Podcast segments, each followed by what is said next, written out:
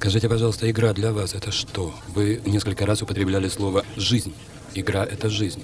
И ваш прессинг, ваш э, напор во время игры, вы тренируете игроков для той жизни за кадром, за игрой. Но не стоило бы тратить столько денег на 6 игроков. Во всяком случае, мы тешим себя мыслью, что мы тренируем зрителей, подготавливаем их к умственной деятельности в экстремальных условиях в жестких условиях сегодняшней жизни. Хорошо думать, знаете, с трубкой, на даче, на веранде, с малиновым вареньем, с чайком.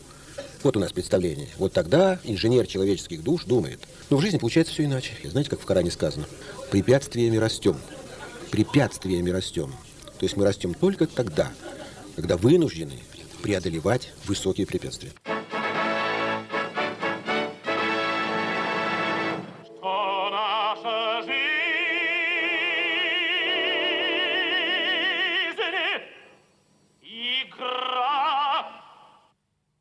Всем привет! В эфире Занудиален, подкаст нескольких друзей о ярких явлениях современного мира, связанных с массовой культурой и не только. Сегодня мы хотим поговорить о явлении, которое в чем-то, можно сказать, нас связало. Часто выступало нашим совместным времяпрепровождением задолго до того, как мы стали записывать подкаст. В общем, мы хотим поговорить о что, где, когда только не столько смотрели вместе телепрограмму, сколько играли спортивную версию. Но сегодня хочется поговорить и о том, и о том. В общем, в эфире сегодня со мной магистр хандры Валерий Горбачев и обладатель выражения лица хрустальной совы Артур Саркисов. И я, Михаил Волков. В общем, погнали.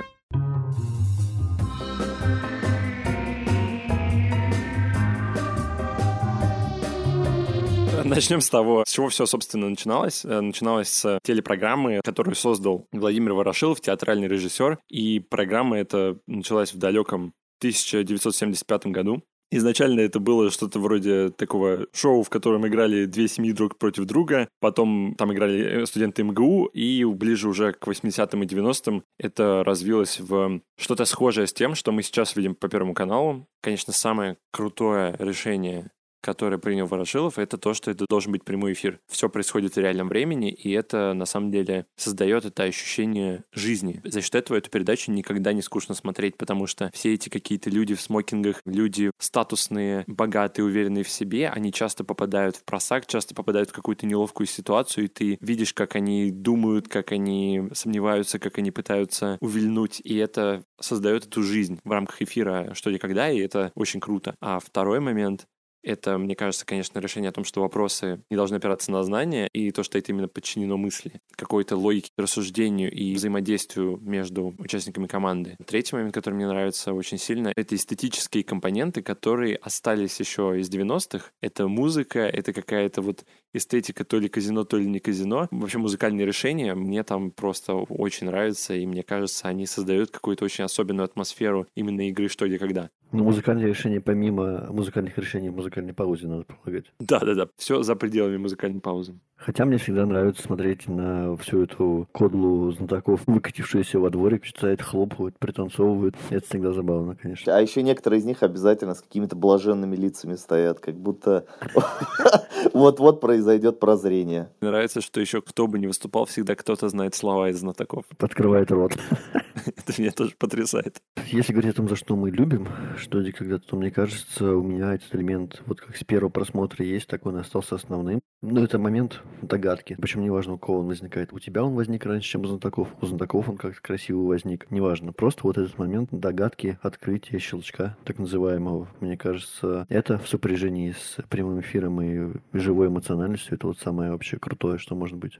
За что я люблю «Что, где, когда» вообще как игру, это за то, что вот есть загадка, есть вопрос, и есть шесть человек и ограниченное время, минута, и ты видишь, как из каких-то отдельных кусков знаний конкретных людей может родиться ответ на вопрос, которого они до этого не знали. Причем я очень вот люблю вопросы, когда это именно командное вот усилие мозговое приводит их к правильному ответу. Даже если ответ неправильный, но ты видишь вот этот процесс какой-то мысли, это все равно интересно, потому что это вот как раз-таки есть, по-моему, самая идеальная иллюстрация, вот мозговой штурм вот этот. Действительно, это какая-то магия, как будто бы происходит у тебя на глазах. Разные мозги, разные способы мышления, разные наборы информации, они объединяются в какую-то синергию, чтобы найти ответ на конкретную задачу.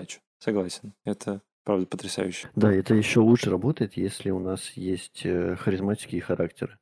То есть это не просто мозги объединенные, но еще и характеры, которые могут там между собой как-то терки вести и прочее. Мне кажется, это тогда зрелищнее для зрителей. Да, да, гораздо, гораздо. Ну, то есть это, мне кажется, не столько про эффективность, сколько про зрелищность. Ну да, так, так мы говорим, за что мы любим. Мы любим, когда позрелищней. Все так.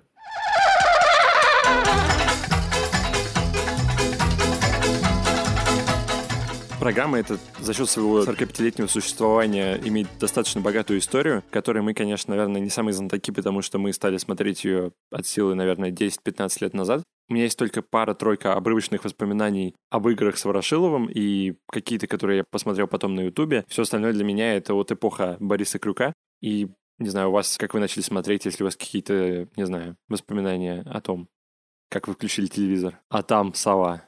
Я помню, что первая интеллектуальная игра, которую я видел по телеку, была «Кто хочет стать миллионером». У меня сидела маман дома, смотрела ее. Я подошел, и мне было, типа, ну, не знаю, лет пять, может быть. И вместо того, чтобы просто пройти мимо, я что-то подзалип на все происходящее. Видимо, мне изначально понравилась просто эстетика. И потом уже, когда я начал спрашивать, а есть там, типа, что-то похожее и прочее, мне уже показали там э, что где когда, но я не сразу вообще вкурил, в чем прикол, и забыл, мне кажется, лет на 5 или на 7. И потом уже в более взрослом возрасте, типа 10, 12, 13 лет, уже стал периодически посмотреть игры.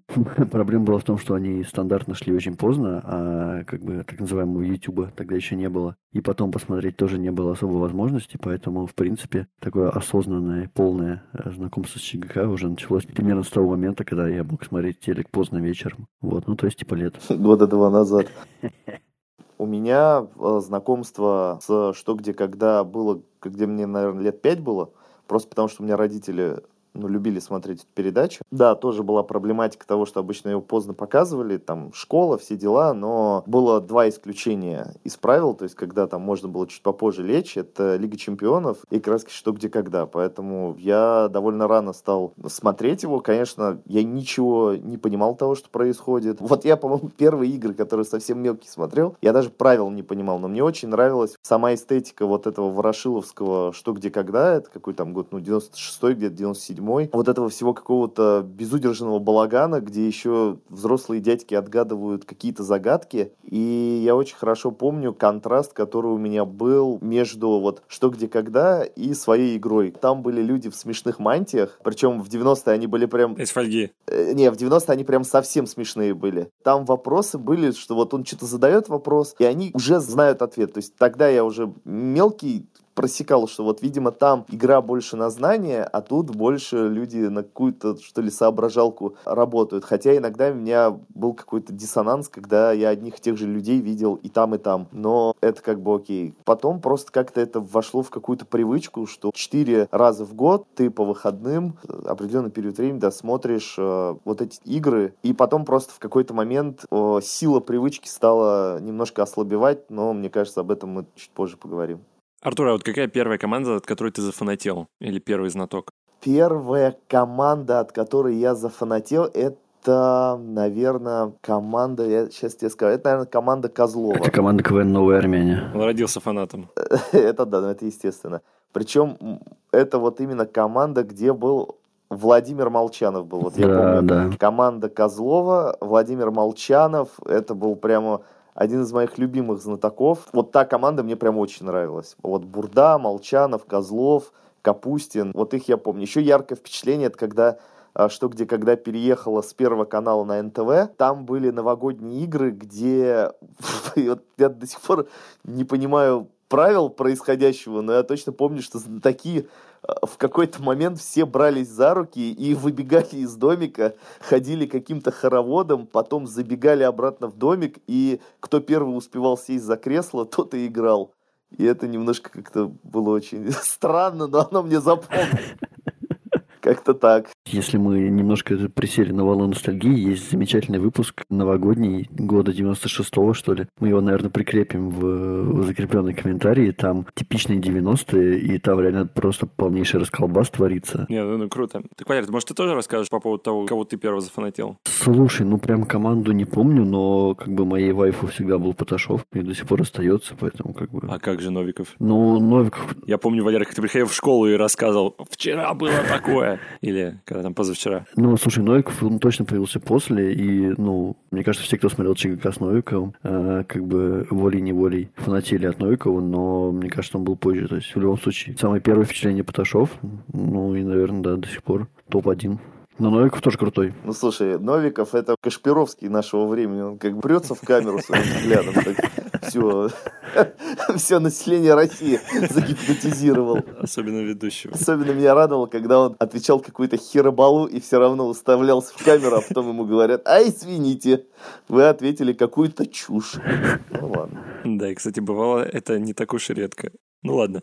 Меня очень обрывочные воспоминания от каких-то ранних выпусков, вероятно, потому что я смотрел, ну, очень редко, и мне было, наверное, не так уж это интересно. И я, наверное, засыпал просто где-то посередине программы. Поэтому я как-то реально, мне кажется, стал следить и как-то внимательно смотреть только году в 2007. Я помню, что вот тогда мне очень полюбилась команда Елены Потаниной. И команда была совсем другой. И я бы даже сказал, сама Елена Потанина была совсем другой. И вызывала тогда у меня как-то гораздо больше симпатии. Вокруг нее было пять таких интеллигентных чуваков. Там Эдуард Шагал, Дмитрий Панайоти, Малкин, наверное, единственный, кто еще остался в ЧГК с того времени. И там, по-моему, такой Сергей Николенко был. В общем, там были такие пять приятных, интеллигентных чувака. И тоже приятная молодая Елена Потанина. В общем, они как-то вызывали у меня симпатию. Плюс они выступали именно так, как я люблю, то есть они доходили до финала и там сливали. Так как я болею за лондонский арсенал, меня симпатию вызывают команды, которые хорошо играют, но всегда в конце проигрывают. Как-то мне очень нравилось за них болеть и надеяться, что вот в следующий раз они выиграют в этом финале. И, по-моему, если это и происходило, то ну, очень редко, я вообще, наверное, не помню таких моментов. И вот, наверное, с того момента я как-то стал смотреть, в том числе иногда пересматривать какие-то старые игры.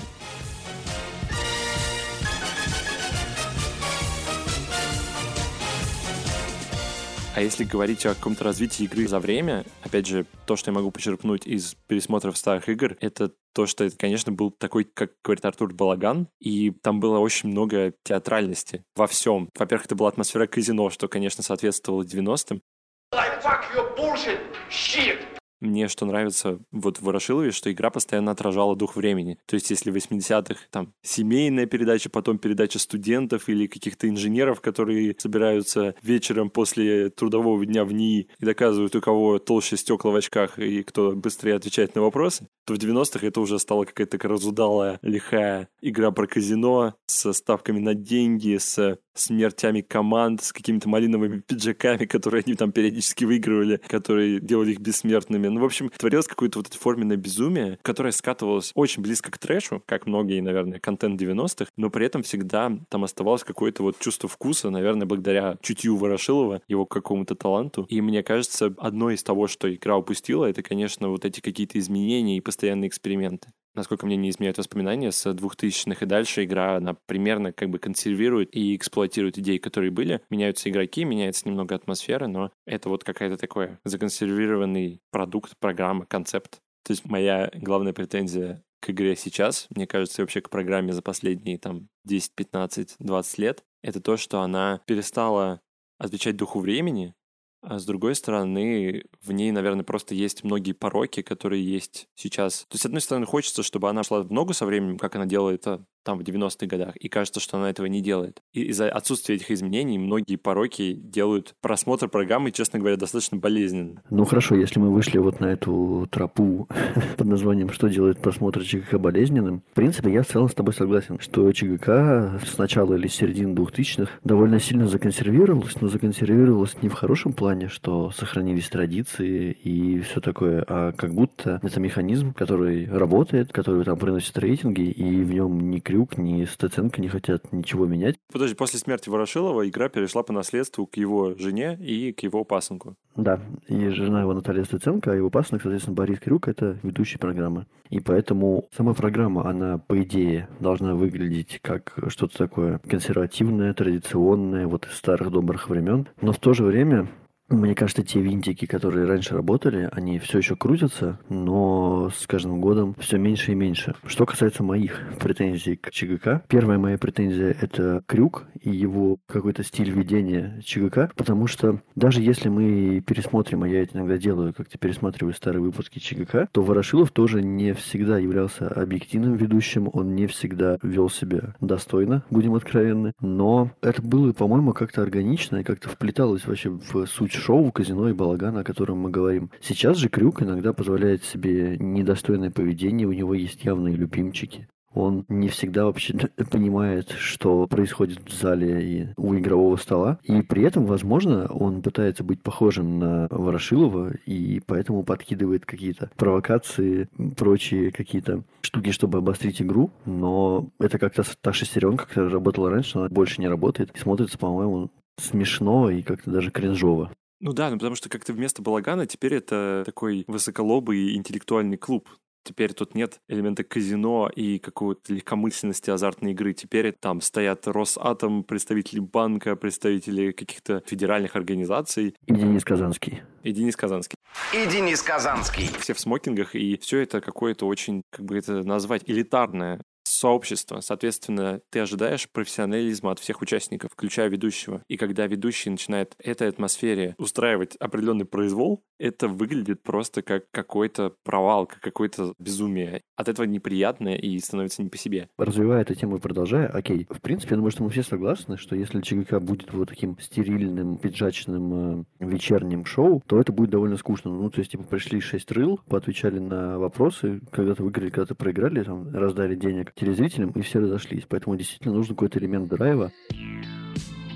Вот я, кстати, с тобой не согласен. Если честно, то, что я люблю в «Что никогда», потому что я, может, зануда, но мне нравится сам момент ответа на вопросы, сам момент дискуссии. Все, что меня отвлекает от этого, там вопросы про то, что снилось друзю позавчера, или какой у него там размер бороды, и про смену его причесок. Крюк любит спрашивать. Крюк абсолютно не умеет заполнять паузы между раундами. Абсолютно. Ну да, ну то есть это другой момент элемент его остроумия или его отсутствия, но когда ему задавали в интервью вопрос, с помощью чего вы оцениваете, удалась вам игра или нет, и он говорит, что для меня, сам Крюк отвечает, игра не удалась, если ведущий в ней себя не проявил. То есть его позиция в том заключается, что ведущий должен проявлять себя. То есть для меня, что когда, как оно устроено сейчас, в нем ведущему места особо нет. В нем самое интересное — это команды, и вопросы. И то, как команды пытаются ответить на вопросы. То есть сама игра, она уже интересна. То, что пытается добавить в нее крюк с помощью каких-то скандалов, которые там постоянно происходят, это скорее отвлекает и раздражает меня, чем будоражит, чем вызывает какой-то вот театральный элемент, не знаю, сюжетного поворота или кульминации.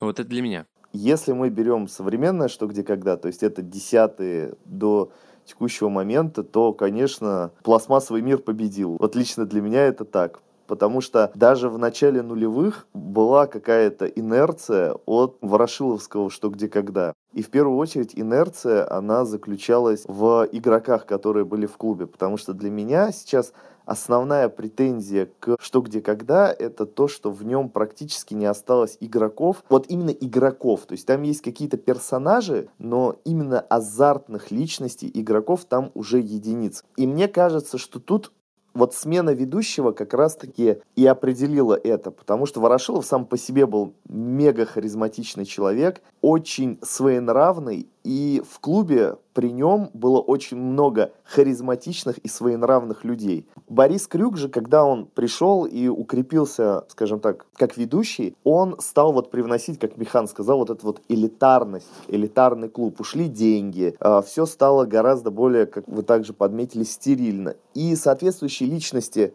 в смысле, ушли деньги со стола? Да, да, ушли деньги именно со стола. Но при этом пришли деньги в большом количестве в качестве спонсорства. Да, да. есть, мне кажется, это важный элемент, да. что они стали больше зарабатывать с помощью этой игры. Соответственно, сейчас первая моя претензия, то, что я не вижу харизматичных игроков, азартных. А второе, относительно балагана, который был при Ворошилове, я считаю, что это не только было духом времени, то есть это там 80-е, 90-е, э, когда во всей России творился балаган похлеще, чем в «Нескучном саду».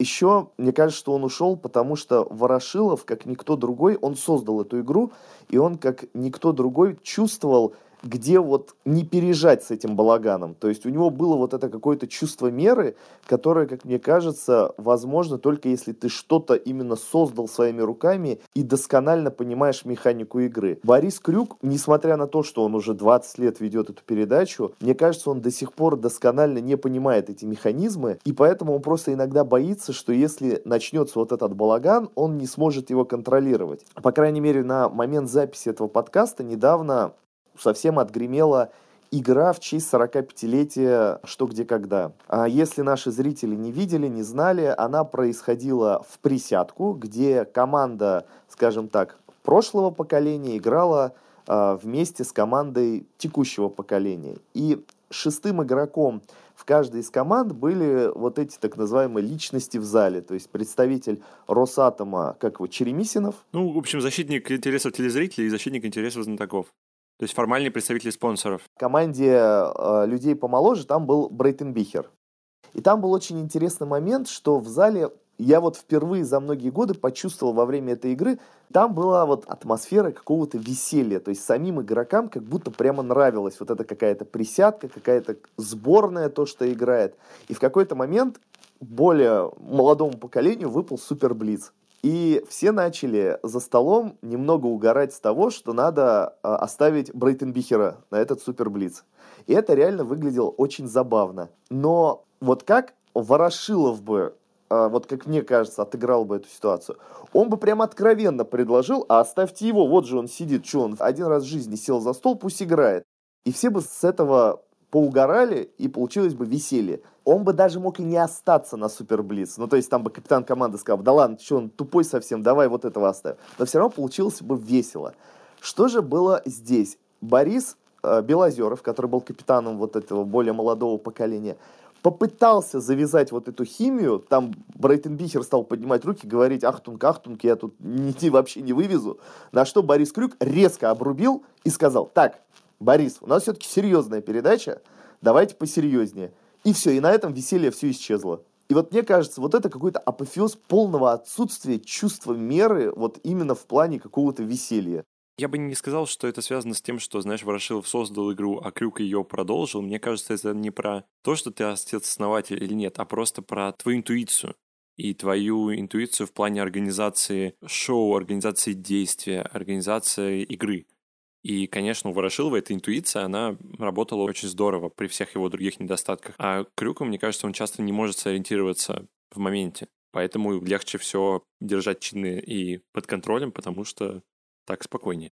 Но именно поэтому ему и легче с этими знатоками все держать под контролем. И именно поэтому в целом градус происходящего в теледомике, он неуклонно снижается, и смотреть на это все более и более откровенно тошно. Ну, по крайней мере, мне. Особенно, когда они пытаются еще играть на нашей ностальгии и сажают туда каких-то взрослых, скажем так, э, знатоков, которые уже, по-моему, ну, совсем уже. Потому что Друзь в последние там пару лет, когда он за столом, а не когда он в вынужденном бане из-за того, что он очень говорлив по телефону, он э, просто издает какие-то мычания, звуки совсем не членораздельные уже какие-то. Ну, кстати, я с тобой не согласен. При всей моей нелюбви к Александру Абрамовичу Ухо, мне кажется, за столом он, в принципе, не хуже среднего по больнице. Хотя, естественно, каждый раз я ищу его провалы. Ну, короче, нет, вот насчет друзья ты не прав, насчет остальных, может быть. Тебе, кстати, вообще не больно смотреть на нынешнюю команду Козлова и вообще на его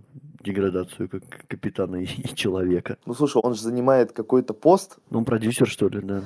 И поэтому я уже его не столько воспринимаю как игрока, сколько как некого чиновника от э, вот этой всей компании который вынужденно должен создавать иллюзию того, что все еще есть в клубе какие-то живые личности. Ну, короче, я уже не считываю вот то, что происходит на телеэкране, как э, ту передачу, которую, ну, по крайней мере, я когда-то полюбил. И это не вопрос того, что трава была зеленее, когда я был там маленький или еще что-то. Нет, просто это объективно более пресный продукт, который нам транслируют, поэтому нет. Я просто за них очень боюсь, потому что они портятся. Как свежий товар, долго лежащий на жаре, он портится. То есть они вкусив славы, это самое трудное, пройти медные трубы, да? Вот посмотрите на тех, кто обладает хрустальной совой, или на тех, кто был популярен 10 там, лет тому назад. Ведь он приходит, он себя несет. Он боится сказать глупость. Это самое страшное для человека, когда он боится сказать глупость. Это значит, по закону он умного слова никогда не скажет. Ну да, мне кажется, если попробовать подумать о причинах, ну, то есть это в том числе ясно из того, о чем ты рассказал, Артур, но также из-за реакции на какие-то скандалы, которые один был в прошлом году, один был в этом году, когда ну, очевидный ущерб был нанесен репутации клуба поведением определенных игроков. И клуб принял решение проигнорировать этот репутационный ущерб. Ну, то есть, понятно, все, я думаю, слышали эти истории, но чтобы их просто озвучить, э, Александр Друзь э, замешался в, возможно, нечестной игре, скажем так, с высокой вероятностью нечестной игре в «Кто хочет стать миллионером», а Михаил Скипский получил достаточно большое количество обвинений от различных женщин, к которым он приставал в их бытность школьницами. Оба раза организаторы, то есть представители Игра ТВ, которые владеют что и когда, они максимально пытались пустить это на тормоза. То есть, чтобы это минимально обсуждалось, минимальное количество комментариев давалось, и чтобы просто как можно тише порождать, а потом сделать вид, что ничего не было. Это сама линия поведения,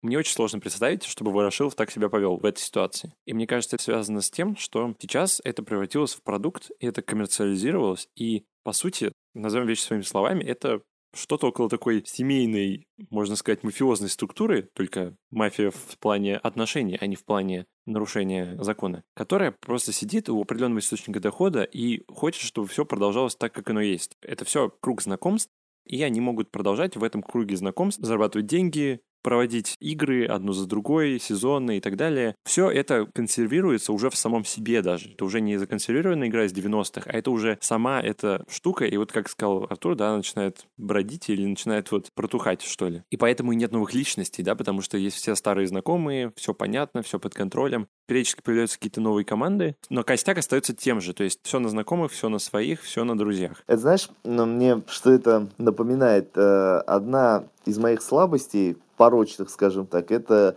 любовь к российскому футболу. И зачастую там, когда у команды все идет через жопу и к тренеру большие претензии, у нас очень любят доставать какого-нибудь 16-летнего юниора, который мяч два раза нюхал в своей жизни, и выкинуть его там на 89-й минуте, чтобы он побегал, а потом говорили бы, что ну вот же у нас есть молодежь я же привлекаю молодежь. Вот относительно новых лиц в последнее время в теледомике, вот у меня ровно такое же ощущение, что они просто собирают каких-то молодых ребят и швыряют их за стол, и говорят то, что вот же у нас есть молодые команды, столько молодых команд, у нас клуб развивается, хотя на самом деле это уже консервы на уровне сюрстрёминга уже мы смотрим по телевизору. И мне кажется, кстати, очень яркое как раз проявление того, что это последние именно там три года, да, появилось две действительно новые команды, когда это не какие-то переизобретения старых, и обе эти новые команды, они, скажем так, если не унижают стариков, то они играют как минимум лучше технически ну, возникает ощущение, что если бы этот процесс был, знаешь, не через тоненькую дырочку протекала струйка воды, а если бы это был какой-то открытый процесс, когда есть прозрачная система, когда нет этого мафиозного компонента на отношениях, когда это какой-то именно институт, когда это какая-то прозрачная организация, то, ну, во-первых, команд гораздо было бы больше новых, и все это было бы гораздо сильнее, просто сам уровень э, игры был бы, мне кажется, выше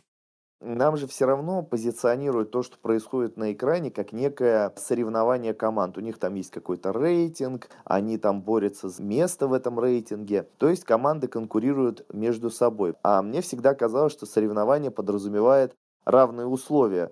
При этом, по крайней мере, первые игры у тех же молодых ребят, у молодых команд, они всегда на вопросах, ну, из серии «Не бей лежачего». Причем даже сама э, Стеценко в, хочется сказать, после матчевых, в интервью после передачи, в телетрансляции, интернет-трансляции точнее, она зачастую дает такие комментарии из серии ну вот команда Белозерова уже давно играет, поэтому мы им вопросы уже посерьезнее кладем. Меня это немножко коробит, потому что когда вы кладете кому-то вопросы посерьезнее, а кому-то вопросы полегче, то это немного нарушает принцип того, что вы потом можете эти результаты сравнивать. Еще одна из претензий как раз-таки у меня это в том, что, по крайней мере, в 90-е, когда ты смотришь передачу и даже в начале нулевых, неважно, какая команда играла, уровень вопросов всегда был примерно одинаковый. Тут же ну прям явно, если ты возьмешь какую-нибудь раннюю игру команды Белозерова или вот, я даже не знаю вот этих новых ребят, которые играют,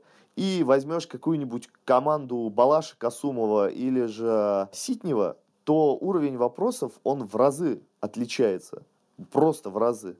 Сто процентов. Я просто очень сильно горел каждый раз, когда были игры Белозерова, потому что в сравнении с, опять же, вопросами команды Балаши Касумовой или Алены Повышевой, это были просто вопросы из школьной лиги и вопросы из взрослого синхронного турнира. Почему у меня и была аналогия, что вот бросают каких-то ребят, и потом нам говорят, что сам факт того, что мы их пригласили, положили им на стол вопросы, которые гораздо легче, которые мы другим командам бы постеснялись положить. И вот, типа, игра развивается. Да нет никакого развития. Если бы вы привели команду молодых ребят, которые бы играли на таких же вопросах, там, как условно команда «Друзья», там, команда Козлова, то мы бы с открытым ртом бы все сидели и говорили, вау, какие молодцы. Нет в этом никакого достижения. Приведите, вот я лично хочу, приведите команду, я не знаю, взрослых людей, то есть, ну, не совсем там школьников каких-то, не ребят, которым там по 20-25 лет, которым 35-40 лет. Вот приведите и дайте им хорошие вопросы, чтобы они себя могли проявить. Как было в свое время, когда была команда, по-моему, из Одессы, это была единственная игра Анатолия Вассермана в клубе, когда они пришли, по-моему, отлетели где-то со счетом 2-6, но это было прикольно. То есть вот ты приводишь каких-то людей и даешь им тест, как будто бы достойны ли они находиться в этом клубе. Нет, из той команды, по-моему, только Борис Бурда остался надолго. Вот это прикольно. Я тут только добавил бы, что все-таки, с одной стороны, иллюстрация, с другой стороны, контраргумент. Тебе это как раз перформанс, по-моему, команды Жаркевича в том году, потому что они начали, им дали простые вопросы, они выиграли 6-0. Потом положили нормальные вопросы, но они все равно выиграли. Как раз получилось то, что они показали то, что они достойны. То есть, в принципе, все было сделано так, как ты хочешь, как ты пожелал. Но первой игры не надо. Вот чтобы они 6-0 выиграли, и все там им аплодировали. Причем я точно помню, что после того, как они 6-0 выиграли, там еще несколько передач подряд у всех от удовольствия сводило все конечности. Хотя, ну, всем было очевидно, что, ну, ребята. Я думаю, Друзь там один бы 6-0 выиграл. Это и меня очень бесит. То есть это опять какая-то вот совершенно непрозрачный момент, да? То есть мы знаем, что играет эта команда, мы кладем эти вопросы. Другая команда, мы кладем другие. Ну и вообще уровень вопросов, он, честно говоря, не такой уж высокий, особенно если сравнивать со спортивным, что где когда, где, мне кажется, на серьезных турнирах есть серьезный какой-то уровень отборов и какие-то критерии, которым вопросы должны соответствовать, то в случае с телевизионным штоге, когда единственный критерий — это заводит крюка эти вопросы или нет? То есть ему нравится или не нравится? Есть ли там Ван Гог или нет Ван Гога, да? Ну да. Слушай, ну мне кажется, здесь можно и проблему с вопросами, которые очевидно есть, потому что я, например, когда в очередной раз вижу видео вопрос, снятый от э, Семена Семеновича из деревни Нижние Диваны, про то, как, как я использую эту палку в своей деревне, в своей деятельности, я не могу уже просто на это смотреть. Вот из пластика бутылка. Крышка есть, но сбоку дырка. Здесь, у самого, у дна. Для чего же мне она? Для чего же это приспособление, спрашивает вас Лариса Зацепина из Абрамовки. Такой, такой вопрос один раз в три игры абсолютно точно происходит. Это все вопросы к той же самой телегруппе. Сотрудники там работающие уже, возможно, немного... Забронзовели? Не забронзовели, а как-то немножко оторвались от реальности, возможно. Но в целом я хотел бы вам возразить. Вы говорили, что нельзя класть простые вопросы на первой игре команды. Артур говорил. Мне кажется, что это норм на первой игре. На второй, третьей, четвертой, пятой это, возможно, уже зашквар. Да, мне кажется, это норм, потому что когда команду молодую, новую подводят к теледомику, ее подводят туда не неделю, не месяц. И, естественно, никто не хочет, чтобы она в первой же игре отлетела 6-0 на волнении. Простые вопросы для того, чтобы их взять на чистой технике не отлететь от волнения. Вот как бы и все. Ну, во-первых, давайте будем прямо говорить, что некоторым командам не первую игру только кладут простые вопросы. Не, это, это безусловно, это говнище. Тут никто не спорит. А второе, ну, тут на вкус и цвет. Лично мне кажется, что если уж ты заявился как команда, которая готова сидеть в этом теледомике. Понятное дело, это стресс, понятное дело, это волнение, это вообще что-то... Это как в космос полететь, наверное, для человека, который на Первом канале на всю страну будет отвечать на какие-то вопросы. Про палку из деревни Нижний Диван. Когда садится какая-то команда совсем новая, допустим, не давать им вопросы про палку из деревни Нижние Диваны, потому что на нее обычно вообще ну, не ответить. Но это не означает, что нужно класть совсем базовые вещи. То есть огради их, скажем так, от своего говновкуса, это возможно, но именно на сложность вопросов я считаю, что ну, не должно как-то это влиять, но это, опять же таки, тут на вкус и цвет. Да нет, ну просто проблема в том, что очень узок круг людей, которые принимают решения. Если это действительно Борис Крюк и Наталья Сценко вдвоем, как это кажется, то они и принимают решение, какие вопросы кладутся на стол, и ведут программу, и имеют взаимоотношения с участниками программы. Ну, то есть уровень влияния человеческого фактора, когда тебе просто этот нравится больше, поэтому ему ты положишь вопрос полегче, он, ну, очевиден, просто человек, который более-менее регулярно наблюдает. И это бесит, это, ну, действительно, как это называется, кумовство. И помимо этого, туда же идет проблема, опять же, которая была там этим летом, когда возникла ситуация с Михаилом Скипским, и Игра ТВ официально запретила просто всем участникам клуба комментировать эти события.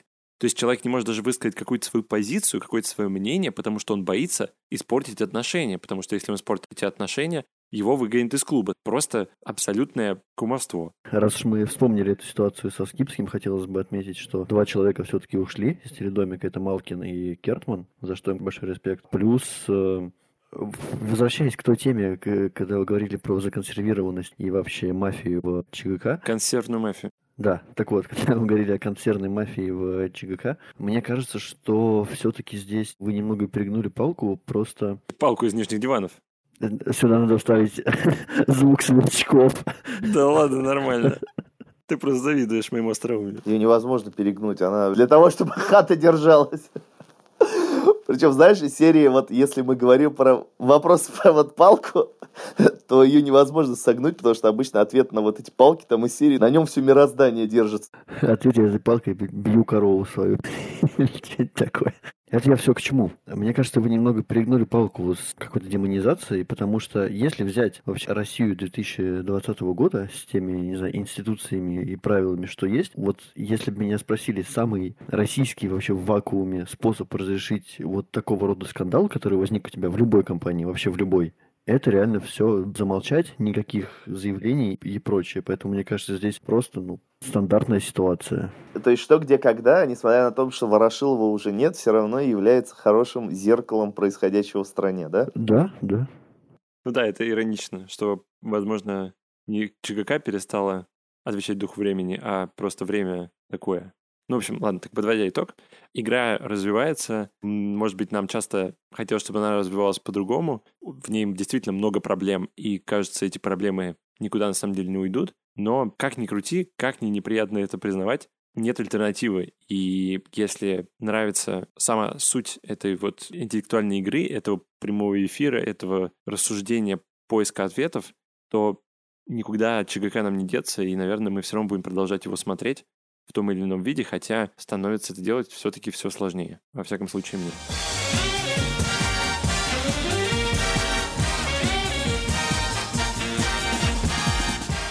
Что и когда это не только телепрограмма, за эти десятилетия родилась так называемая дочка, спортивная версия «Что, где, когда», которая превратилась в целое молодежное движение, и не только молодежное, а вообще такое большое сообщество.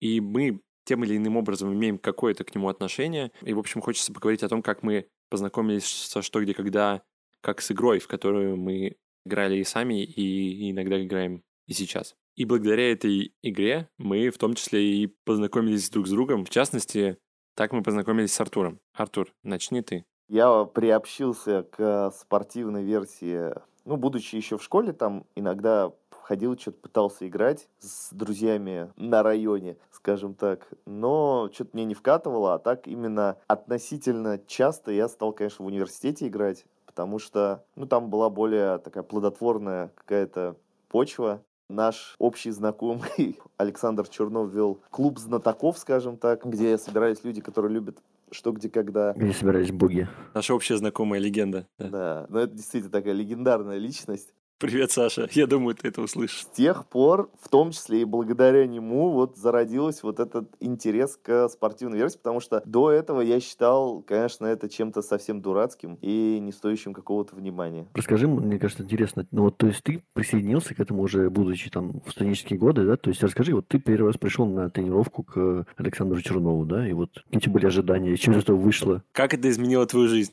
Я думал, что я приду, и там будет какое-то очень высоколобое общество людей, которые, ну, я не знаю, с силой мысли могут стулья передвигать, там, предметы какие-то в комнате. И вообще, в целом, это там люди с IQ больше четырех сотен. Тебя интересовала возможность вступить в, в эти ряды? Да, да, да. То есть я думал, я сейчас приду, там вообще беда будет. Но когда я пришел, я вот помню это, как вчера было. Я пришел, там у кого-то был день рождения, и ребята отмечали, что-то бухали, и я такой подумал, думал, что это точно что, где, когда, или это просто клуб алкоголиков каких-то, который замаскирован. Ну, это я, конечно, утрирую, но в целом, ну, просто ребята отмечали, веселились, и я не понимал то, что, а где, а где магия-то? Но потом, когда я стал чаще захаживать, скажем так, туда, я понял, что Вот конкретно спортивное «Что, где, когда» — это как будто совсем другая игра, это совсем другой мир, совсем другой подход к вопросам, к обсуждению, ответам. В принципе,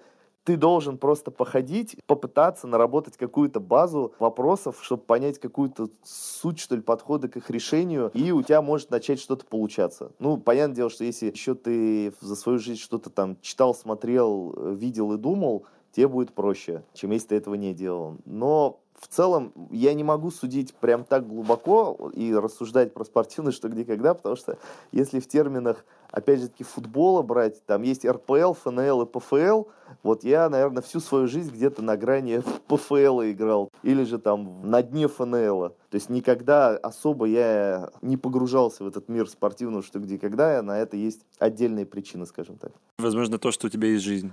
А вы как? Вот вы, ребята. У нас было совместное знакомство и мне кажется, сначала оно состоялось в классе где-то в шестом, когда девочкам из нашего класса предложили пойти поиграть в что где когда. Я подумал, я тоже умный. Валера подумал, что он тоже умный. И мы тоже увязались за этим. Но там было жестко, потому что девочек было много, они принимали решения, и в итоге нас было больше, чем шесть. Ну, в общем, то, что у меня были не лучшие взаимоотношения с моими одноклассницами, очень сильно влияло на мое, так сказать, эфирное время. То есть я мог прийти и там поиграть только один раунд из двух или из трех, и, в общем, я понял, что в этой команде мне успеха не добиться. Токсичные девочки из нашего класса как бы вытеснили нас из своей команды, и мы больше не играли. Ну, это, кстати, такая удочка, возможно, в то, о чем мы будем говорить дальше, что очень важна команда и люди, с которыми ты играешь. То есть, если наши слушатели хотят пойти пробовать поиграть в что когда им первый пару раз не понравилось, просто пробуйте поменять команду. Возможно, дело не вас, а дело в ней. Так что в шестом классе карьера оборвалась, чтобы вновь уже в десятом классе возродиться, когда, в общем, со схожим предложением уже ко мне по-моему, обратилась. Ох, ох, ох, уже ко мне. Уже ко мне. Я не помню, как это получилось, но я понял, что есть возможность уже собрать свою собственную команду со всеми составляющими, которые ей необходимы. Все равно при этом позвал Валеру. Собственно, по-моему, команда у нас состояла из четырех человек, а чаще из трех. Мы, соответственно, в нашем городе Дубне ходили на чемпионат школы ну, на чемпионат города, который проходил, по-моему, каждый месяц. Схема была такая, что он проводился на протяжении 7 месяцев. Каждый месяц одно воскресенье выделялось под игру «Что и когда». Начало было в 10 утра, если не ошибаюсь, в одной из школ города. Нам нужно было туда прийти и отыграть два или три тура по 12 вопросов. Ну, и потом, кто набирал наибольшее количество очков в конце года, становился чемпионом города Дубана. вот. И весь прикол был в том, что считалось 5 лучших туров из 7. То есть вы, например, сходили на 7 туров. Два худших у вас не учитывались, подсчитывалась сумма пяти лучших и выбирался чемпион. По-моему, это вытащило нашу команду, которая пропустила два тура из семи. Да, и в этом был весь прикол, что из-за того, что мы, как мне кажется, многие в 11 классе начали активно пробовать алкоголь по субботам, и там еще были какие-то олимпиады в Москве, какие-то дни открытых дверей и прочее. Короче, мы сходили ровно на 5 игр, и в итоге заняли, по-моему, второе место в городе. После команды жестких чуваков, которые играли всегда в шестером и, в общем, доминировали на арене города. Возвращаясь к этой теме, почему, соответственно, поперло. Если мы возьмем в целом тех людей, которые когда-либо начинали играть в ЧГА, очень важно, чтобы первые игры оказались классными. Повезло с компанией, повезло там, не знаю, с вопросами, повезло, в принципе, с самим фактом вот этой вот раскрутки, щелчка, взятия ответов. То есть, чтобы ты понял, что это реально прикольно. Мне кажется, нам с Миханом в этом точно повезло вот в 11 классе, не в шестом, когда нас затоксили и выгнали. Отсюда, наверное, уже как-то и поехало. Ну да, ну и в студенческие, соответственно, годы мне кажется, первые годы я особо не участвовал, только у нас была там раз в год игра в РУДН, на которую я старался собрать друзей и каких-то однокурсников. Мне кажется, фактор команды, он всегда играл важную роль. То есть если в школе мы как-то были все вместе, и это было просто, то в университетские времена это как-то было сложнее. Я не нашел в своем университете людей, пока не познакомился, собственно, с Артуром и Толей. Привет, Толя. И вот, мне кажется, тогда мы как-то стали играть чуть чаще. Но если вообще попытаться понять, про что это, то, мне кажется, тут есть две составляющие. Это общение и спорт. И они неразрывно друг с другом переплетены. Мотивации может быть две. Одна — это общение часто интересными людьми, а вторая — это, соответственно, достижение каких-то вершин, как в спорте. Мне кажется, что невозможно играть в что-то, когда если совсем не хочешь правильно отвечать на вопросы и побеждать, но при этом, если это становится в главу угла, то, естественно, как в любом спорте, у тебя есть определенная кривая, потому что тебе нужно быть лучше других, и составляющая таланта — это одно, а другая составляющая — ну, собственно, тренировок и прогресса. Ты сказал, что ЧГК — это что-то среднее, да, между общением там и спортом? Есть и то, и то, мне кажется. Ну да, есть и то, и то, и развлечения вообще, и какие-то приколы. Ну, во-первых, сразу хотелось бы отметить, что об этом уже Артур говорил немного ранее, что когда ты приходишь на свою первую тренировку по что и когда, тебе кажется, что вокруг все будут э, высоколобые с очками, там, в которых минимум 8 диоптрий, и что слово «жопа» сказать будет нельзя, и прочее, прочее. Хотя на самом деле комьюнити, что и когдашное, оно гораздо круче и прикольнее, мне кажется, чем большинство каких-то молодежных и студенческих комьюнити. Я когда думал о том, как описать сообщество спортивного ЧГК в двух словах, я подумал о том, что вот, мне кажется, та итерация теле ЧГК, когда это было про советских инженеров НИИ, которые такие классные, умные чуваки, и мужчины, и женщины, но очень, знаешь, простые в общении, то есть очень неформальные, но которые там могут интересоваться самыми разными вещами. В общем, очень искренние, которые любят и выпить, и поматериться, но при этом и почитать Парменида. Мне кажется, вот такие люди — это для меня какая-то такой, знаешь, игрок спортивного ЧК в вакууме. Может быть, я не прав, может быть, это не совсем отражает реальность, но вот эта вот атмосфера, которая мне всегда создавалась. Ну, я с тобой соглашусь, что игрок спортивного человека, здорового человека, это такой персонаж, не знаю, понедельника начинается в субботу, вот что-то такое и Артур еще сбоку. А у меня суббота начинается в понедельник. Не знаю, тут опять же таки нужно делить просто в зависимости от того, как сказать, вот есть шкала вот э, общения, спорт, и вот для кого вот что, где, когда ближе к спорту, я пересекался довольно часто с этими персонажами. Я не могу сказать, что они настолько приятные люди, как вы описываете. Я согласен с тобой, да. да. Потому что, как любая вещь, где ты хочешь достигать каких-то высот, э, ты становишься довольно ну, специфичным человеком, у тебя появляются довольно высокие требования. Ты, во-первых, начинаешь себе какую-то цену, что ли, осознавать. То есть эти люди скажем так, по шкале приятности они гораздо ниже, чем то, про что вы с Миханом сейчас говорили. Артур и его шкала приятности людей. Артур, ты можешь как-то ее полноценно раскрыть в следующих подкастах, но я просто подумал о том, что все-таки важный элемент мотивации, да, если Тут есть момент самоутверждения, то есть если человек видит реализацию своего я своего эго через крутую игру в спортивный что, где, когда. Ничего плохого тут нет, но это не обязательно делает его приятным в общении человеком. И, конечно, в случае того, если игра, основанная на общении, служит реализации чьих-то побуждений, для других людей это может быть сложно. А может быть, они такие же, и тогда это все в гармонии. Не, я просто к тому, что вот э, если вы хотите получать от что, где, когда просто удовольствие, там, общение со своими друзьями и так далее, то да, вот скорее всего, вот этот пласт комьюнити, это просто, ну, действительно замечательные люди. Вот я не побоюсь именно такого высказывания, потому что они открытые, вот как вы говорите, они очень простые в общении, и еще что где когда тебе дает такую возможность уникальную познакомиться с людьми, с которыми, наверное, вот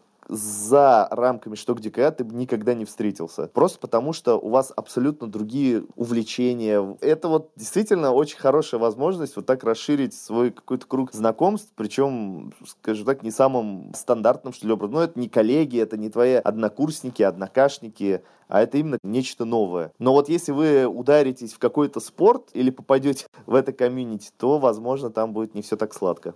Такое же правило, как и в жизни. Если ты видишь токсичного человека, с которым тебе неприятно, просто не тусуйся с ним. Вот и все. Не записывай с ним подкасты. Вот я себе каждый раз это говорю, но, почему-то я все еще с тобой записываю. Я бы хотел вернуться к теме про достижение результатов. Я для себя в свое время открыл такую довольно занятную истину. Ну да, важно сказать, что мне кажется, из нас троих Валера дальше всего зашел по стезе попытки достижения результатов, так что интересно, конечно, что ты расскажешь об этом. История моя, она заключается в том, что когда когда-то я в курсе на третьем или на четвертом стал довольно много играть в ЧГК, чуть ли там не раз в две недели по выходным, и стали появляться там какие-то результаты, какие-то кубки и прочее. При этом я играл не для достижения результатов и для пополнения своей коллекции медалек, а просто для фана с приятными мне людьми. И я понял, что даже если ты играешь для фана и с приятными тебе людьми, если ты это делаешь слишком часто, какая-то магия ЧГК, она уходит. Потому что для меня, когда я сажусь за стол, ну, за игровой, в смысле, а не пожрать, для меня всегда был важен компонент общения. Почти никогда не был важен компонент достижения спортивных результатов. И мне всегда было очень приятно поучаствовать в том, о чем я говорю, что я люблю в теле ЧГК. Это вот э, открытие, щелчок, какая-то победа над вопросом, его взятие так называемое. Я понял, что когда э, мы с Миханом начинали играть более-менее серьезно в 11 классе, возможно, мне все это дело понравилось, потому что тогда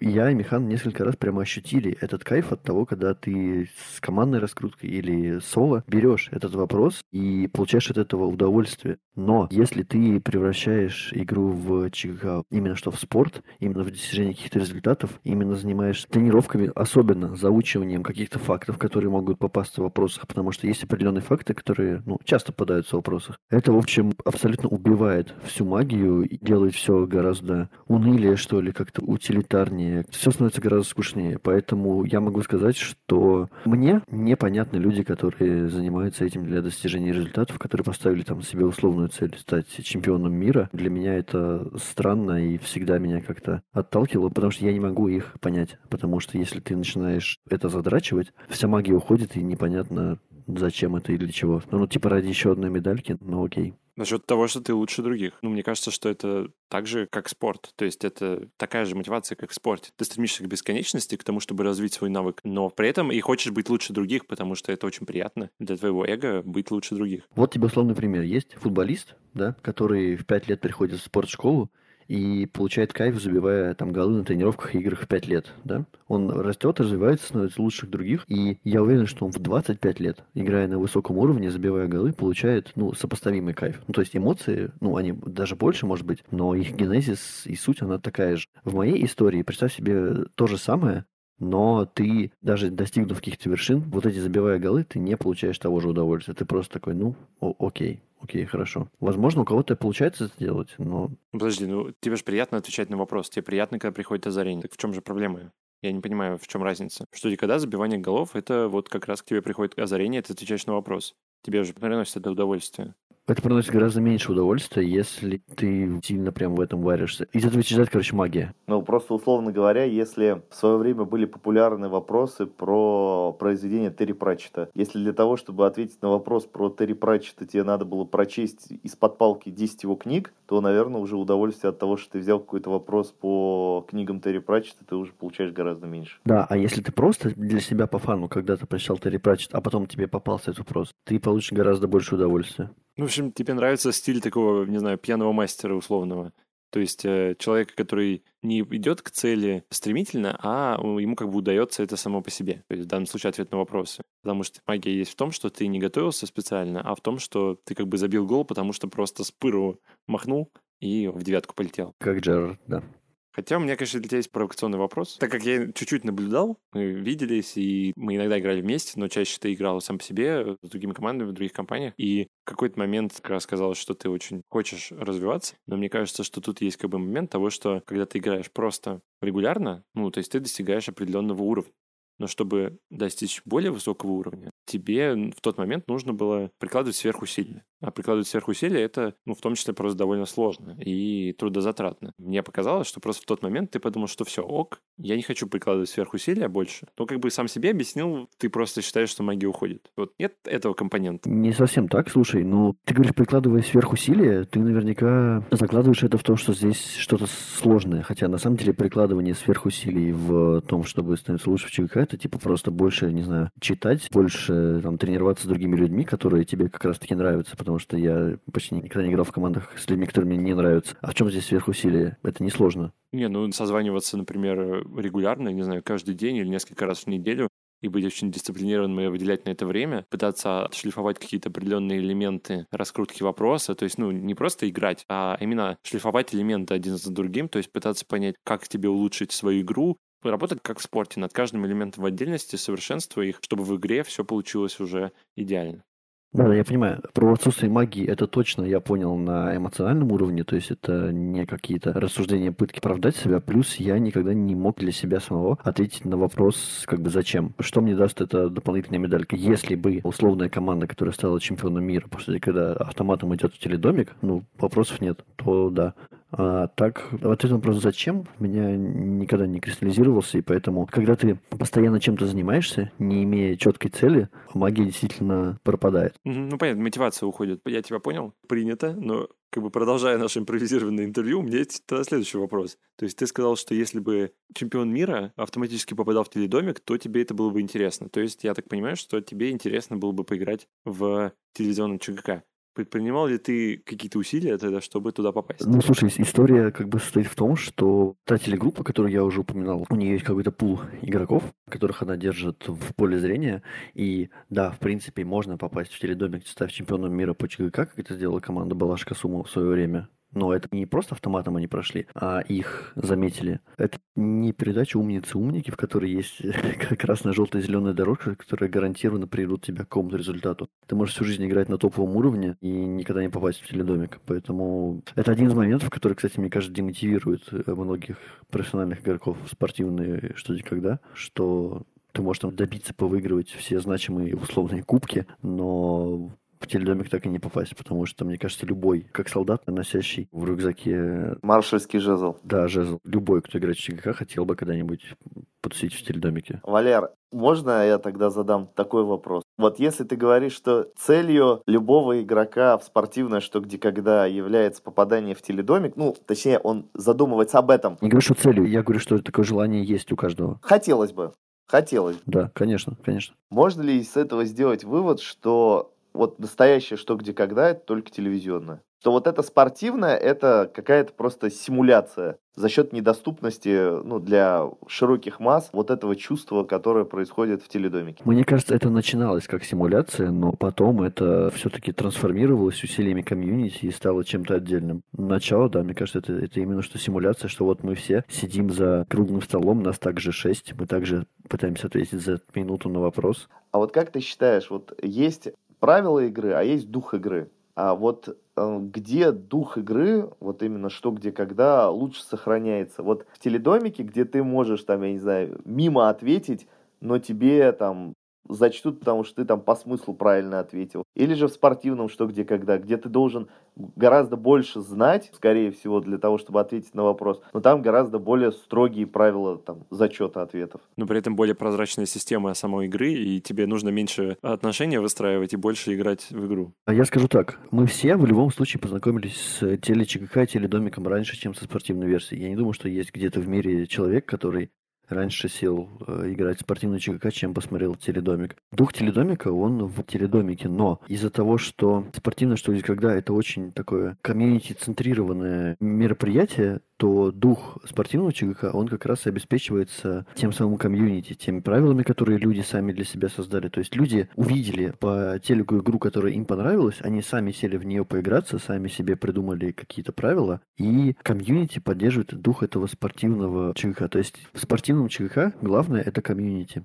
А в теледомике главные — это Первый канал. Игра ТВ. Ну, то есть это компания, которая снимает. Это Стеценко и Крюк. Поэтому здесь мы говорим о разных духах. Вот.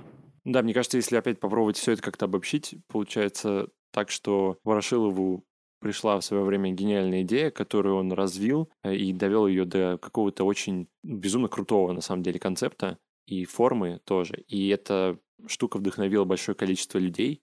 И в то время как после смерти Ворошилова его детище, оно развивается в какую-то сторону, которая может вызывать вопросы, и, может быть, чего-то там уже даже и нет, но при этом какая-то вот идея, которая вдохновила многих, она развилась во что-то параллельное, во что-то совсем другое, но тоже по-своему крайне замечательное.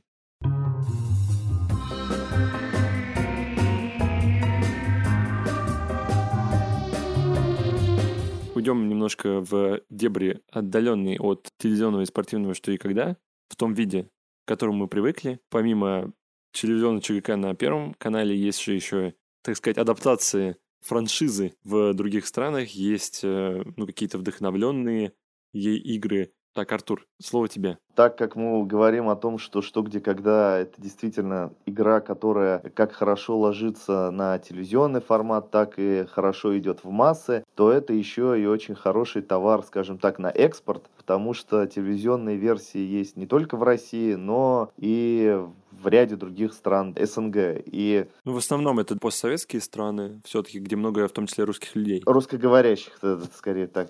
Я довольно подробно всегда ознакомливаюсь с этими передачами, они мне очень нравятся.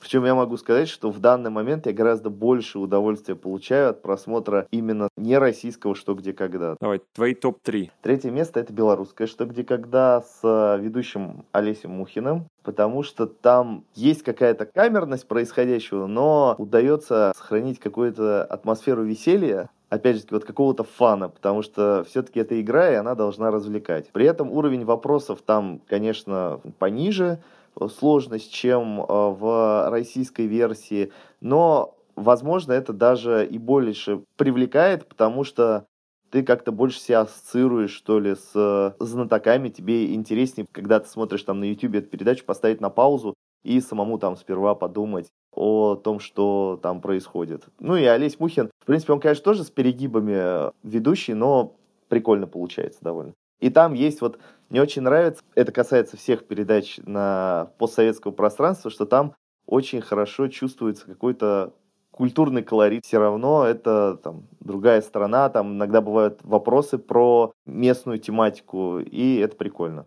Но вот по самому антуражу это на третьем месте. На второе место я бы поставил, вот у меня вырвался в лидеры, на удивление это эстонская «Что, где, когда». Она возобновила в этом году, по-моему, передачу. Причем я думаю, что те, кто смотрел, сейчас немного удивятся, потому что там вопрос очень легкий. Но там меня абсолютно покорил ведущий. Причем ведущий эстонского «Что, где, когда» — это сын Бориса Крюка. боже, они еще и почкуются. Да, ведущий эстонского «Что, где, когда», если я все правильно понимаю, это сын Бориса Крюка. Крючок. Когда я первый раз э, включил телепередачу, я подумал, боже, они настолько хорошо подошли к вопросу организации передачи, что они даже голос ведущего повторили практически один в один, как в российской версии. А потом, где-то уже на третьей-четвертой передаче, в титрах я смотрю фамилия Крюк. И все стало на свои места. Но в отличие от отца, он еще не проникся вот этой историей с а, вытягиванием одних знатоков и безбожным топлением других. Так как-то задорно у него получается. И при этом он одинаково ко всем подходит, причем мне что нравится, он одинаково положительно, что ли, подходит ко всем. Ну и в целом атмосфера, которая там творится, мне нравится. Но еще титры на эстонском языке это что-то вообще отдельное, потому что это какой-то вообще уникальный язык, по-моему, вообще ни на что не похожий. Ну, по крайней мере, мне так показалось. Ну и на первом месте у меня, наверное, с большим отрывом это, конечно, азербайджанское «Что, где, когда». Да, я соглашусь с тобой, они великолепны просто. Потому что вот они, по-моему, взяли все самое хорошее, что было в российском «Что, где, когда», убрали все самое плохое, что появилось в российском «Что, где, когда», и еще очень бережно сохранили вот, соответственно, местный какой-то колорит. Очень приятно работу ведущего наблюдать, это Балаш Касумов. Очень приятно смотреть действительно за азартными игроками, причем которые относятся к происходящему именно как к игре. То есть они приходят, они играют, у них нет никаких задних мыслей, что там, а мне надо, ну, по крайней мере, так кажется, что там это первый канал, мне надо там, я не знаю, лицом посвятить. Очень приятные вопросы, то есть редакторская группа хорошо работает. Конечно, там ну, тоже бывают перегибы, но это не так сильно влияет. Отдельно я хотел бы, ну, я не могу про него промолчать, про армянское «Что, где, когда». Номинация от жюри. Приз зрительских симпатий. Да, к моему большому сожалению, я последнее время не могу его смотреть, в плане того, что оно перестало идти на русском языке. Армянского я не знаю, русских субтитров там не делают. Ну, там, конечно, уровень вопросов мне не очень нравится. Причем именно не то, что он там простой или сложный.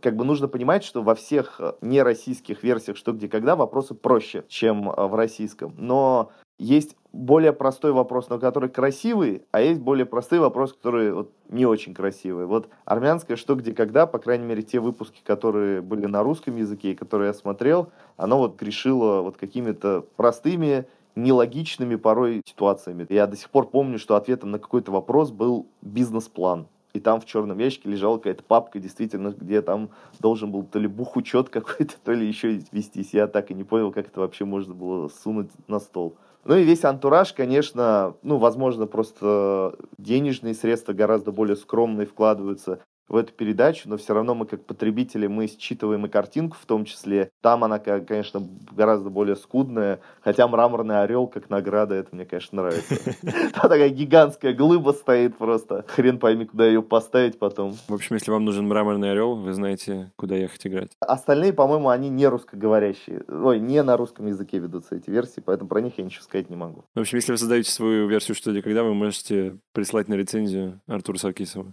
Вы можете рассчитывать, что, по крайней мере, один зритель у вас будет. Я еще, знаете, о чем подумал? Нидерландского ЧГК-клуба не существует. А я провел уже, по-моему, 7 игр в даже немножко разных компаниях. Я думаю, стоит ли мне э, написать письмо Крюку и сказать, чувак, где мои деньги? Или, или я, наоборот, должен ему отбашлять за франшизу? Скорее второе. Но я в любом случае могу это начать снимать на видео и отправлять Артуру. Да-да-да, я с удовольствием посмотрю. Так, ну, А, точно, точно, провал.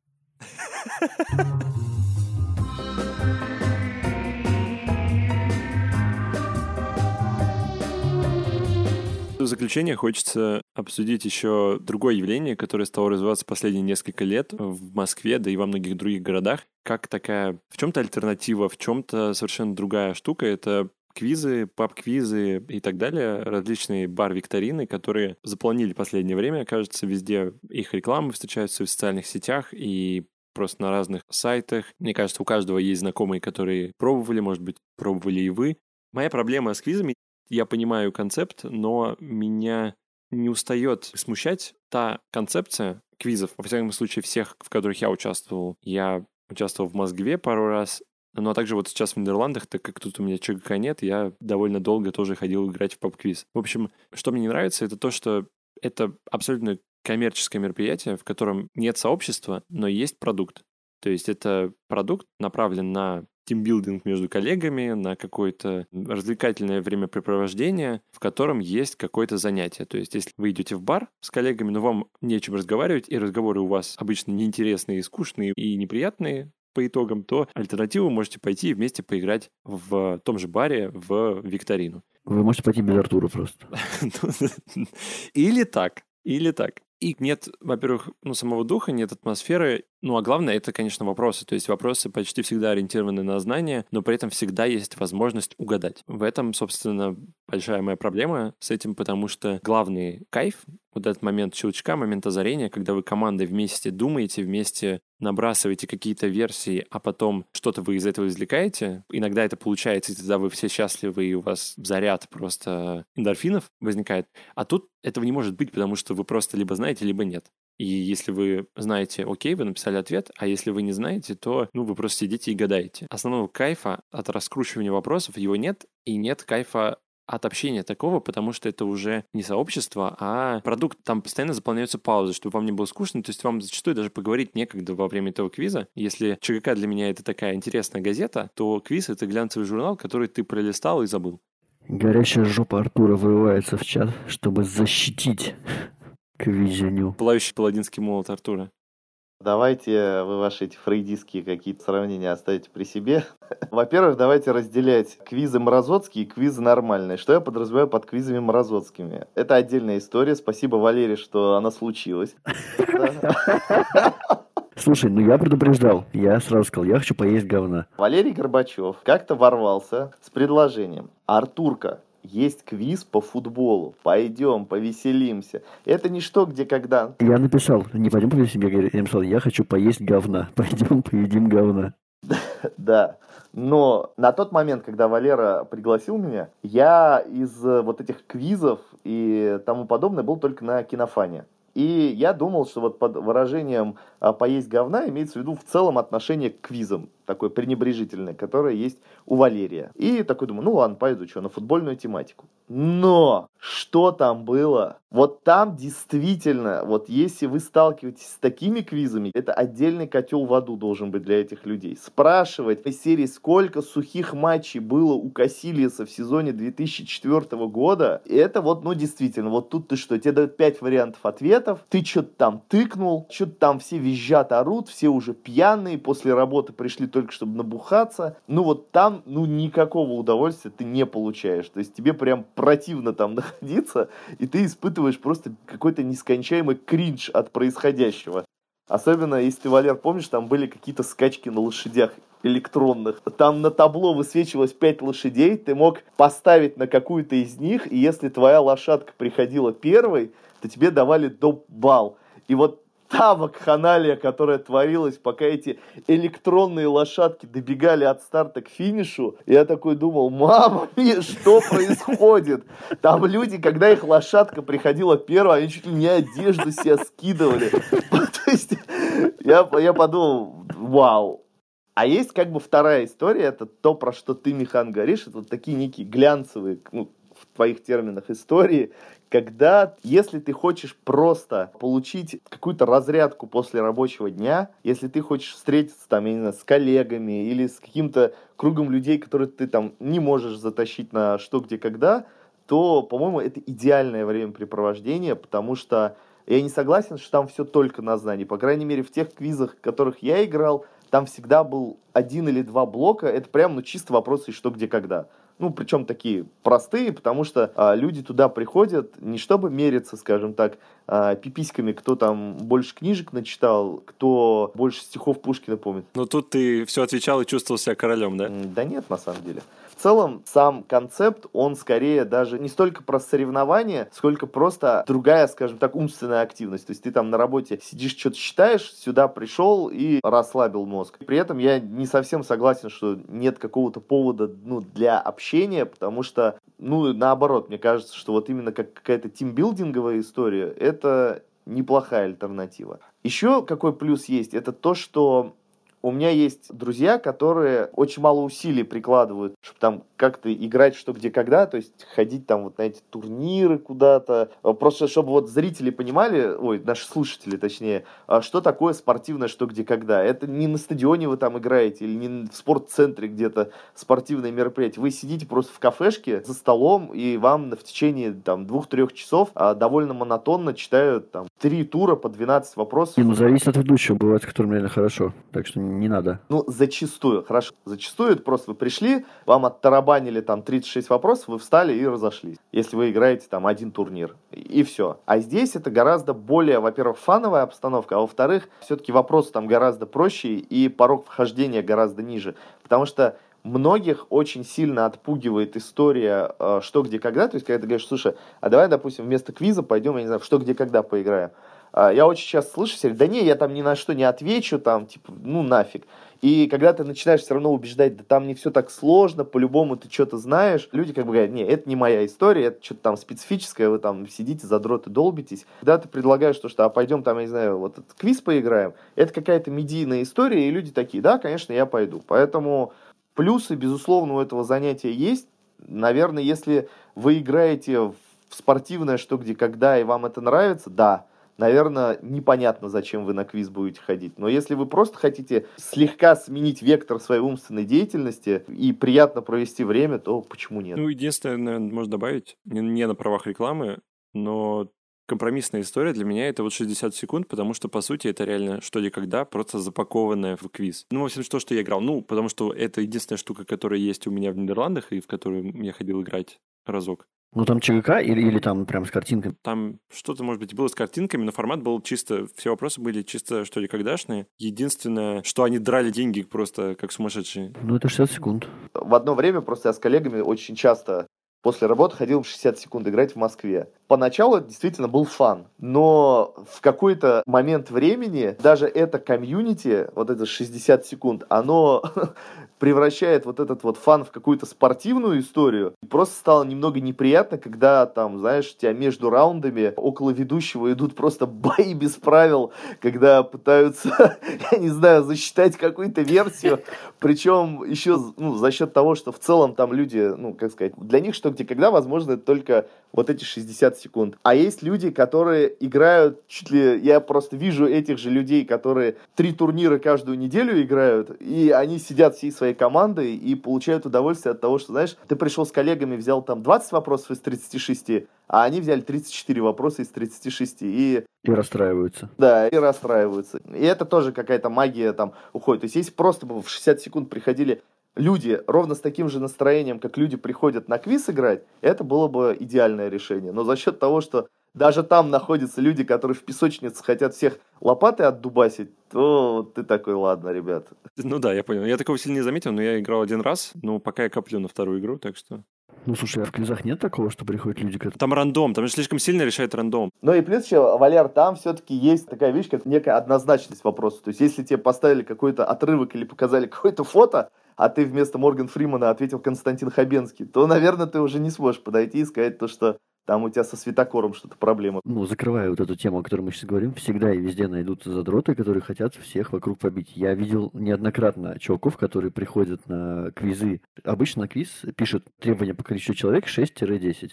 Ну, там можно поменьше, но они приходят в десятером, они зазывают к себе каких-то э, умных чуваков и пытаются на условной Москве не занять первое место, и потом радуются просто до обмачивания штанов. Это всегда мне казалось очень смешным. Но такие ребята есть везде. Окей. Кстати, вспоминая про какие-то девиации на квизах, когда мы с Артуром ходили на это футбольно-спортивное говно, это вот такая отличительная черта говноквиза, когда ты не понимаешь, что находишься на квизе или на каком-то конкурсе, как будто ты на гоньке в пятом Б, потому что там были какие-то условия, что, типа, если ты неправильно отвечаешь, и твоя команда там каким-то показателям, типа, ты позднее всех ответил и неправильно, короче, ты в конце списка оказываешься, то ты крутишь какой-то барабан, и там какие-то стандартные условия, типа, один участник из команды должен выпить, или там отжаться, или что-то, ну, это твою мать, это что?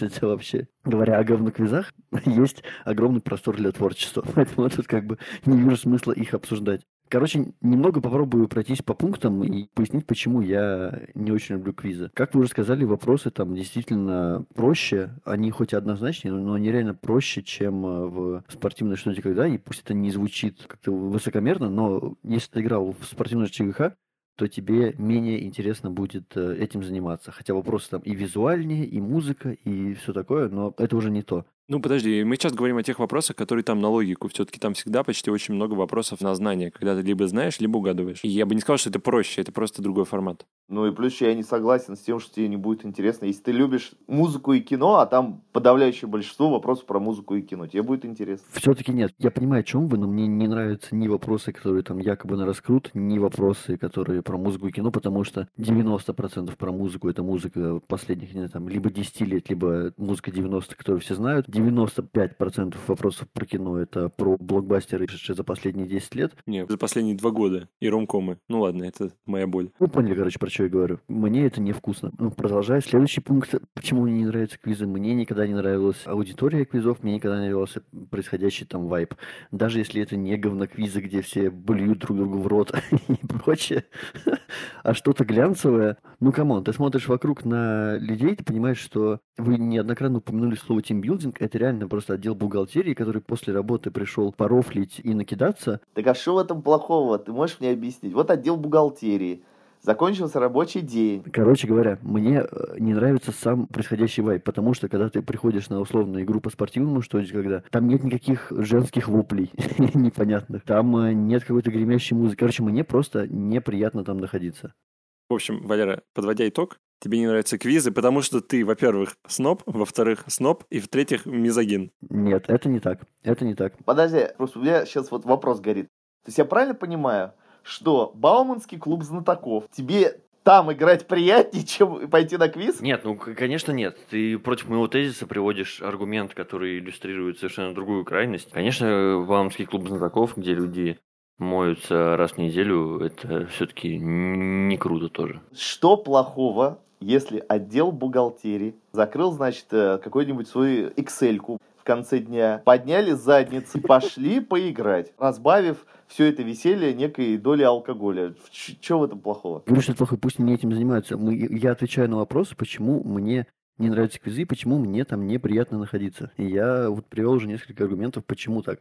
Я же не говорю, что это плохо, я не говорю, что отдел бухгалтерии должен после работы идти домой и под одеяло прятаться. И плюс вы сказали еще, по-моему, Артур, Про порог вхождения в квизы. Хорошо, здесь я, возможно, соглашусь, что это какая-то снобская черта моего характера, но мне всегда притило, что если есть какой-то порог вхождения для какого-то занятия, мне всегда казалось естественным и нормальным, если ты недостаточно хорош для того, чтобы чем-то заниматься, себя подтянуть, а не искать какое-то упрощение. Например, если я хочу играть в шахматы, и я не понимаю правила, я ну, сажусь и учу правила, а не ищу шахматы попроще. Поэтому мне, возможно, где-то вот внутри и так и притит квиз, что это упрощение ну, прям дикое упрощение того, что мне нравится. Ну да, ну, с одной стороны, я понимаю, о чем ты и в чем ты согласен, но с другой стороны, ты, конечно, сноб конченый. Ну, а тут других-то и нет, по-моему. Ну да, это верно. Подкаст Зан идеален.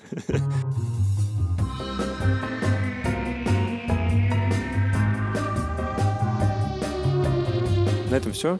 Спасибо, что были с нами. Подписывайтесь на наш телеграм-канал Зануди Ален. Пишите в комментариях, играли ли вы когда-нибудь в спортивный «Что, где, когда», горит ли у вас с современного телевизионного «Что, где, когда», ну и вообще делитесь своими впечатлениями и предлагайте темы для новых выпусков. В комментариях мы еще скинем несколько вопросов, на которые предложим вам давать ответы. В общем, зайдите к нам в телеграм-канал, и что-то вас будет ждать. Если вас все это заинтересовало, а вы еще не пробовали, то соберите компанию друзей и, наверное, попробуйте найти 60 секунд. Это, наверное, дружелюбный формат. Ну а если, конечно, вам хочется чего-то потяжелее, то поищите Live Journal в Москве с играми в Бауманском клубе. Там вас будут ждать. В общем, пока-пока.